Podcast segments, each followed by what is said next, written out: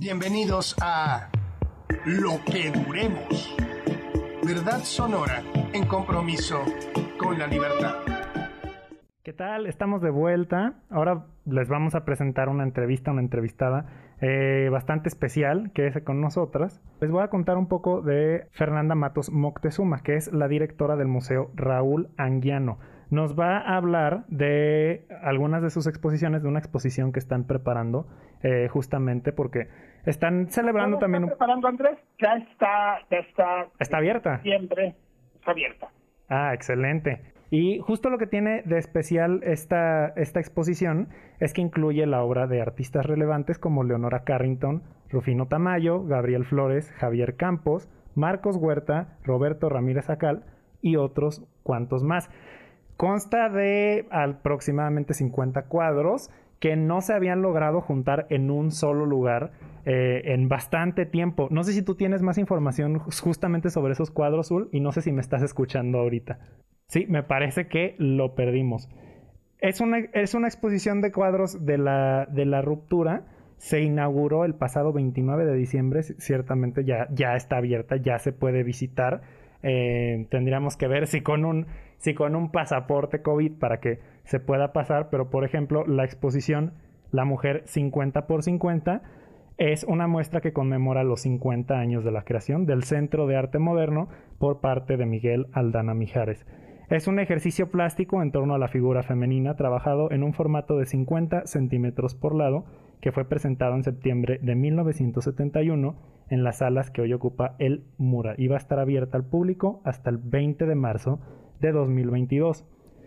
Previo a que el Museo de Arte Raúl Anguiano, el Mura, tomara forma en 2003, sus instalaciones fungieron como sede del extinto Centro de Arte Moderno, iniciativa impulsada por el ingeniero y artista Miguel Aldana Mijares, quien hace 50 años, en 1971, inauguró este espacio, dando paso a una nueva oleada de creadores dispuestos a mostrar al arte nacional desde una perspectiva vanguardista.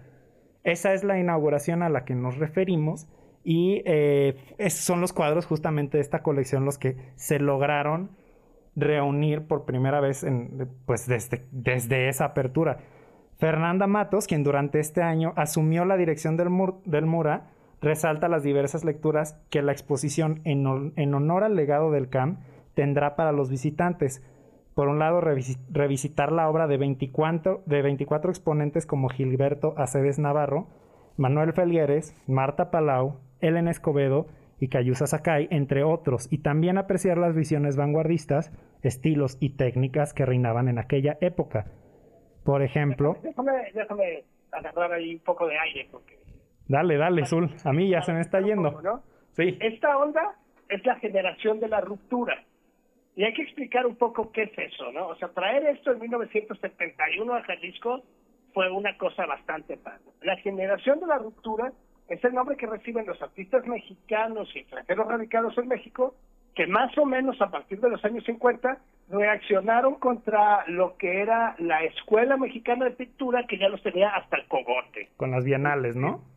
el gigantesco muralismo, el legado de Orozco, de Siqueiros y de ellos, que es una maravilla, a la generación de la ruptura le, creyó con, yo creo que con razón, que era hora de proponer nuevas cosas. Y por eso es la ruptura, ¿no? Sí, además, pero, perdón, Zul, pero además de que eh, a mí algo, o sea, desde mi postura muy humilde y muy juvenil, siempre me ha parecido inaudito que todas esas grandes obras del México y todo sean de puros palacios de gobierno. Eh, vea, Zul, ya tenemos enlazada a nuestra entrevistada estrella. Y... Fernanda Matos. Fernanda Matos, ¿nos escuchas, Fernanda? Sí, claro que sí. ¿Cómo estás? Buenas tardes. ¿Qué tal, Fernanda? Buenas tardes. Fernanda, estamos en cabina Analí Nuño, Andrés de la Peña y tú y yo por teléfono. Estamos justo hablando de la maravillosa exposición que conseguiste, de la mujer 50 por 50, y estábamos hablando de la generación de la ruptura, un poco dando contexto de esta generación que rompió con, con un estilo que corría desde la Revolución Mexicana. Pero para entrar en materia, platícanos un poquito de la exposición y yo sí quiero saber cómo le hiciste para conseguir los mismos cuadros que Mickey Aldana en 1971. Fíjate que eh, eh, recordando, revisando el historial de lo que fue el Centro de Arte Moderno, que actualmente es el Museo Anguiano, pues eh, vi esta, eh, que se presentó esta exposición en 1971. Entonces, eh, eh, curiosamente, eh, cuando el, el MUCA, el Museo de la Universidad Autónoma de México, estuvo presentando una serie de trabajos sobre el Salón Independiente, estuvo por acá Pilar García, una curadora muy importante dentro de la universidad, y estuvimos platicando, y vino a cuento esa exposición y, ellos pusieron una parte, fíjate, hace ya, estoy hablando de hace unos cuatro o cinco años, y yo contacté a Elena Aldana, ya, eh, eh, que es hija de Miguel Aldana eh, y platicando con ella le, hablé de este interés que yo tenía de que pudiéramos conseguir el lote completo de esta exposición para conmemorar los 50 años del Centro de Arte Moderno. Y, primero eh, no estaban completas, este, Elena se metió a buscar en las en las bodegas que tienen y por fin logramos, fíjate, conseguir las 24 piezas que Miguel Aldana presentó en septiembre de 1971 en el Centro de Arte Moderno. Y platícanos un poquito de estas 24 piezas de la generación de la ruptura que según entiendo tienen como eje la figura femenina.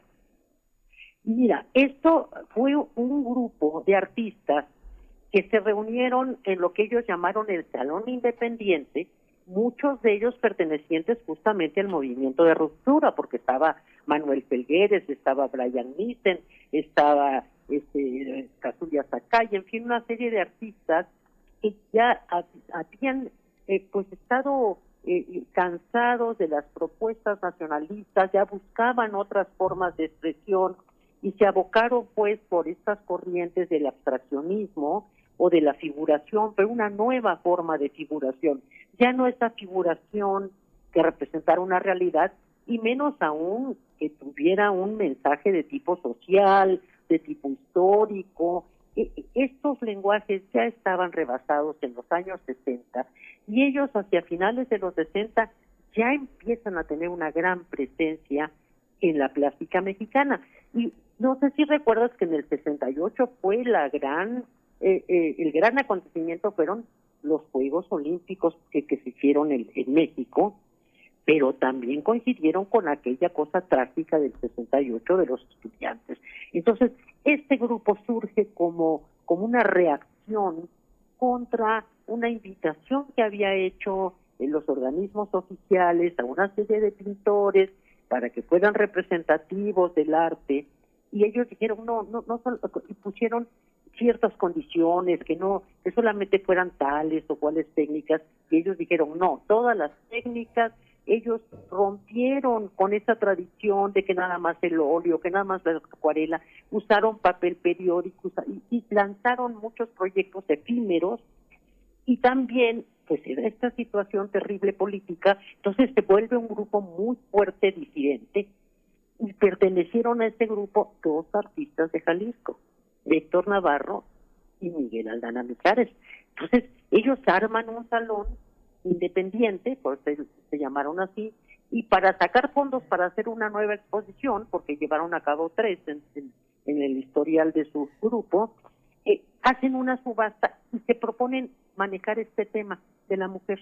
Y dicen, bueno, nos vamos a someter a que todos hagamos el mismo formato. Todos vamos a trabajar 50 50 centímetros y vamos a trabajar este tema. Entonces resultó esta exposición, la pusieron a la venta en una subasta en la Galería Pecanín de la Ciudad de México. Y Miguel Aldana tiene la pues la buena ocurrencia de comprar completa la colección, lo cual ha preservado, gracias a esa acción, esta colección se ha preservado completa hasta la fecha. Entonces, fue, fue, es muy interesante para mí volver a poner esto en este espacio. E inclusive, fíjate, los que vayan a ver la exposición van a ver que también eh, eh, pedí entrevistas a tres de los de los autores, porque algunos ya han fallecido, ¿verdad? Este, que nos hablaran un poquito de que recordaran de esa exposición de cuando se presentaron aquí en Guadalajara. Entonces, Brian Nissen, Arnaldo Cohen y Héctor Navarro nos hablan también dentro de la exposición de esta experiencia. O sea, que me parece que es un que es un planteamiento interesante que al público le puede llamar la atención y que además le permite como hacer una nueva lectura a estas alturas de este trabajo que ellos hicieron hace 50 años. Maestra, buenas tardes, la saluda Analí Nuño, le agradezco estar con nosotros el día de hoy y pues platicar este eh, sobre, sobre este proyecto tan interesante. Primero, ¿cuánto tiempo estará montada eh, esta exposición?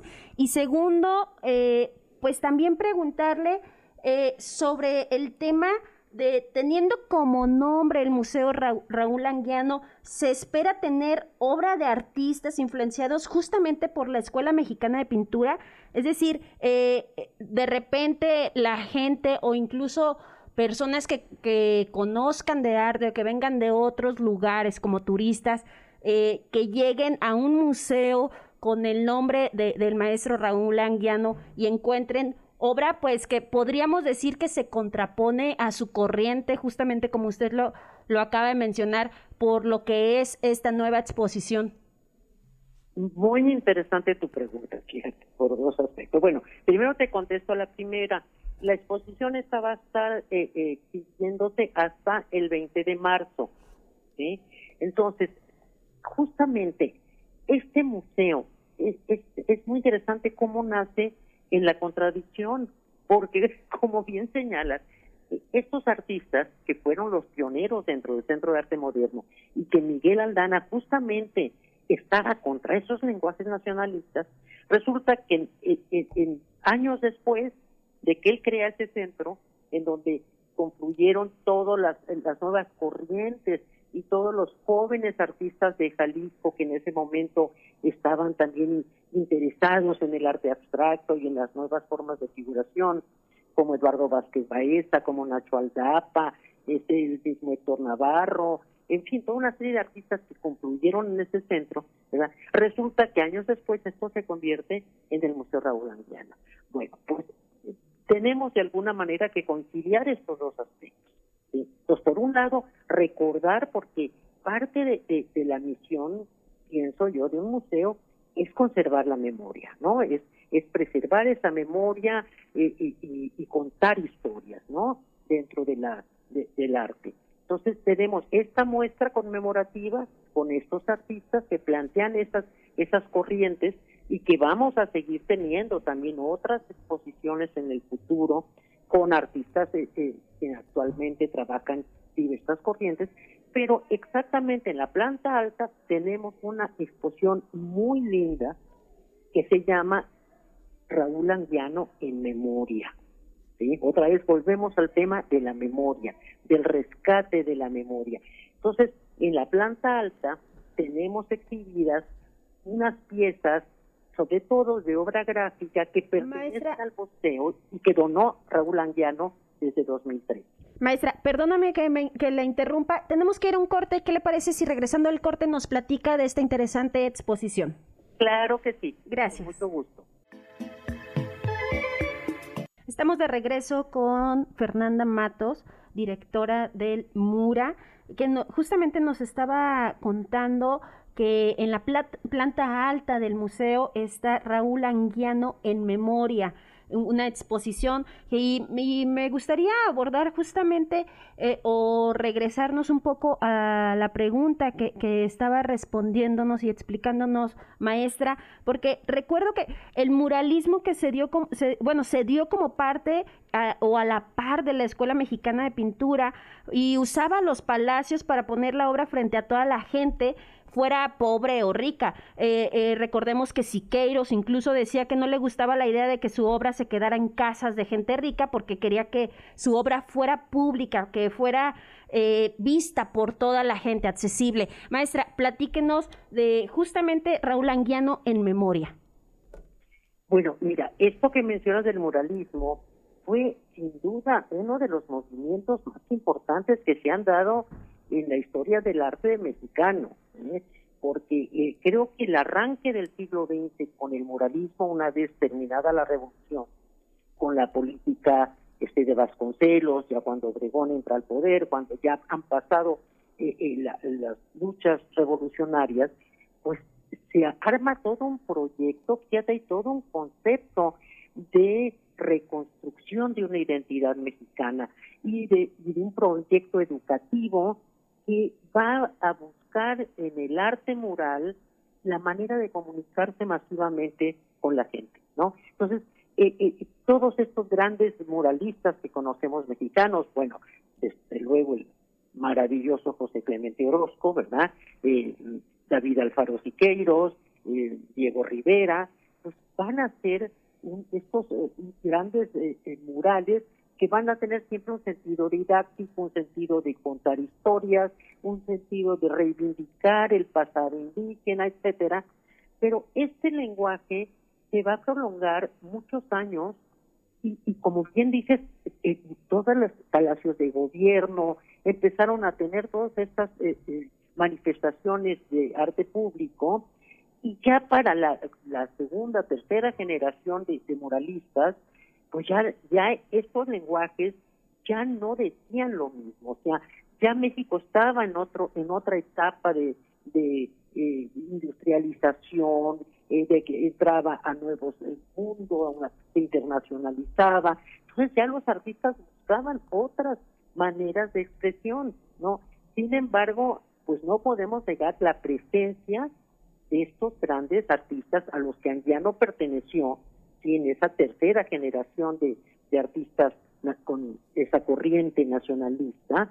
Entonces, Anguiano ha sido un gran dibujante, tiene una mano poderosísima en el dibujo, porque el artista tenía una formación académica muy sólida, ¿sí? que, que, actualmente, digamos, los, los parámetros han cambiado, ¿no? Ahorita eh, por ejemplo, no es tan importante que el artista maneje la técnica como que maneje un concepto que sostenga una obra. En fin, el, arte va eh, eh, cambiando también sus enfoques, sus maneras de interpretación. Y, y Anguiano, pues fue uno de los de los que dejó plasmado también toda una iconografía de la mujer indígena de la región del, del sur, de, de la región de Tehuantepec, de, de, este, de Bonampak, y deja estas figuras pues con una gestualidad, con unos eh, eh, en, momentos como muy íntimos, como como capta esos movimientos cuando está una mujer descansando en una hamaca o cuando está portando o se está peinando o, o, está o capta un, un, pescador que está pescando en ese momento en el río. O sea, nos deja testimonios muy interesantes de todo de todo un grupo y esto lo vamos a, ver reflejado en los grabados que tenemos actualmente en el museo, en la, en la planta alta, en donde se hizo una selección, hice una selección de obra eh, eh, gráfica, que es lo que más tenemos, en donde están representadas varias eh, técnicas, la filografía, por ejemplo, que es el, grabado en madera, que lo trabajaba también con una gran destreza. La filografía pues no te permite errores porque lo trabajas con una gurbia y ya lo que sacaste de la madera ahí quedó y es, en fin, este son contrastes muy fuertes los que marca la filografía. Maestra, Perdón, es que le tengo una pregunta que me muero de ganas de saber su respuesta. A ver, porque yo me entusiasmo platicando, oye, ya me sigo, ¿verdad? Es no, es que me gustó mucho una de sus respuestas anteriores sobre la significancia política del Salón Independiente.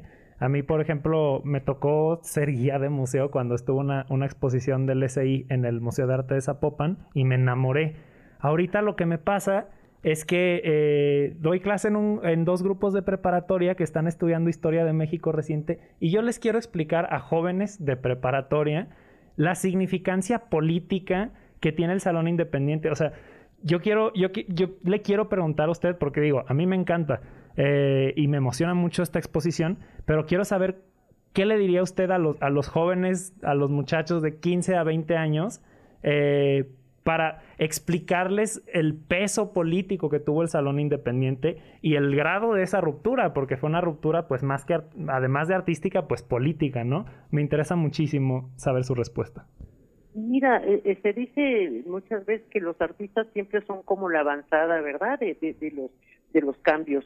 Eh, y, en que los escritores, por ejemplo, los poetas son los visionarios, los primeros visionarios de un cambio. Y, y desde luego que, el arte, y en este caso la, pintura, eh, cobra un papel muy importante dentro de un movimiento social. Eh, hay que recordar ahorita, retomando el tema del nacionalismo, como también, por ejemplo, el taller de la gráfica popular fue un taller que se dedicó mucho a crear eh, obras con fines políticos, con fines de divulgar ideas. Y en el caso, por ejemplo, del Salón Independiente, ya no eran ideas políticas, era defender puntos de vista del arte con una búsqueda de una expresión más internacional, más de acuerdo con las nuevas visiones del arte, porque ya sentían que aquella, aquel discurso nacionalista ya era un cliché, ya era algo repetitivo, ya no obedecía a esa realidad mexicana. Entonces buscan esa presencia en un campo más abierto, eh, más libre de, expresión y se rebelan contra la, el, las autoridades que habían puesto, acotado mucho eh, la, la presencia en ese gran salón que iban ellos a inaugurar con el 68, eh, quieren eh, eh, escoger a unos ciertos pintores y estos dicen no, aquí tenemos que abrirnos no solamente a nuevas formas en la pintura, sino a nuevas formas de materiales, ¿sí? van a, a usar materiales de desecho, van a usar papel periódico para expresarse, por ejemplo, y luego van a, tener una cosa muy interesante que es proponer el arte efímero. Detrás de eso hay todo un concepto, ¿no? Es, no es la obra de arte para la eternidad, es la creación, la importancia de la creación en un momento dado y cómo eso se, se deja ir y no se y no no se trata de, de conservar sino de dejar ir ¿sí? El hecho, es, la importancia es crear en un momento dado o hacer un happening, hacer un evento que en ese momento resulte una propuesta y después se acaba, ahí termina, no, no están buscando trascender en la historia, ¿no? Como, como antiguamente. Entonces van cambiando esos, esos conceptos y desde luego esa participación de los artistas sí mueve, sí, sí, sí cambia. Ellos, estas gentes de la ruptura, se enfrentaron al, poderío, por ejemplo, no solamente por la fuerza de los moralistas como artistas, sino también que tenían todo el apoyo oficial y se enfrentan a todo eso y logran entrar al Palacio de Bellas Artes. el, arte es un poco ruptura y continuidad. Curiosamente, hablando de hablando de cómo llamaremos, del encuentro de los opuestos. El arte siempre está rompiendo con las corrientes anteriores, es un poco su trabajo. Exacto. me parece increíblemente interesante que en el propio museo se viva la ruptura, porque tenemos a Anguiano y tenemos tenemos el, abstracto, tenemos a, a, los grandes muralistas y tenemos 50 por 50, ¿no? Y en ese sentido es una exposición que pasa por el tiempo. Sí, sí, y una pregunta, una dos preguntas, una muy, pero ya tenemos como cuatro minutos para cerrar y sería, uno, ¿cuál sería la ruptura de la ruptura? Es decir, ¿qué viene después? ¿Qué podemos esperar después de esta exposición? Y la segunda es, ahora en estos tiempos de alto contagio, ¿cómo lo hacemos para visitar el Museo Rabaviano? Bueno, eh, eh, mira, eh, sobre tu primera pregunta, pues estamos viviendo también ya una nueva ruptura desde, los planteamientos que hicieron estos artistas abstractos, porque el abstraccionismo en México pues va a entrar tarde, porque habíamos estado ocupados primero en toda, en toda esa idea de encontrar una identidad nacional, ¿no? Después entra esta ruptura con todas estas corrientes abstractas que ya habían estado en el mundo y curiosamente nos basamos más en el abstraccionismo europeo que, en el expresionismo abstracto norteamericano. Pero después va a venir otra nueva ruptura, es ese hiperrealismo y esa búsqueda y, esa usar la fotografía desde una nueva perspectiva y convertirla en una expresión también pictórica y llevarla a una realidad más allá de lo real, ¿no? Y, y, todas estas corrientes figurativas nuevas y luego se va a dar esta, esta ruptura con lo conceptual, primero con el minimalismo y con todas estas rupturas eh, eh, conceptuales que actualmente están también muy fuertes en, la presencia del panorama de la plástica, ¿no? Entonces, como bien dice, son, son como movimientos, va, viene, va, viene, pero siempre hay, se va aportando algo nuevo, ¿no? Van surgiendo nuevas cosas, nuevas corrientes, y nuevas formas de entender el mundo. Eso es, eso es muy interesante, ¿no? Cómo, cómo no, no, no te quedas en una sola acción, sino que el arte te abre nuevas posibilidades de ver una realidad, ya sea una realidad propia, una realidad externa, pero siempre está en esa e, e, en ese filo de la navaja de dejarte ver nuevas cosas, ¿no? ¿Y, y cómo poder visitar un museo en la pandemia? Bueno, mira, desgraciadamente no contamos aún nosotros con visitas virtuales, que eso es una gran cosa, ya muchos museos de los grandes museos del mundo tienen esta posibilidad de que entras y visitas todo el museo de manera virtual. No lo tenemos aún, pero sí tenemos medidas para que la gente pueda visitar el, museo sin aglomeraciones, en grupos muy pequeños, desde luego pidiendo siempre eh, que entren con el cubrebocas, que usen su gel, ¿verdad? Y, el, las salas son muy amplias, no permitimos aglomeraciones y con grupos pequeños y con la debida distancia. Maestra, muchísimas gracias por la entrevista. Se nos acaba de terminar el tiempo, pero le agradecemos mucho que nos lo regalara. Ya oyeron, visiten el Mura, el Museo Raúl Anguiano. Fuimos eh, hasta que duremos. Ana Nuño, Andrés de la Peña y Zul de la Cueva. Muchas gracias. Fue Lo que duremos.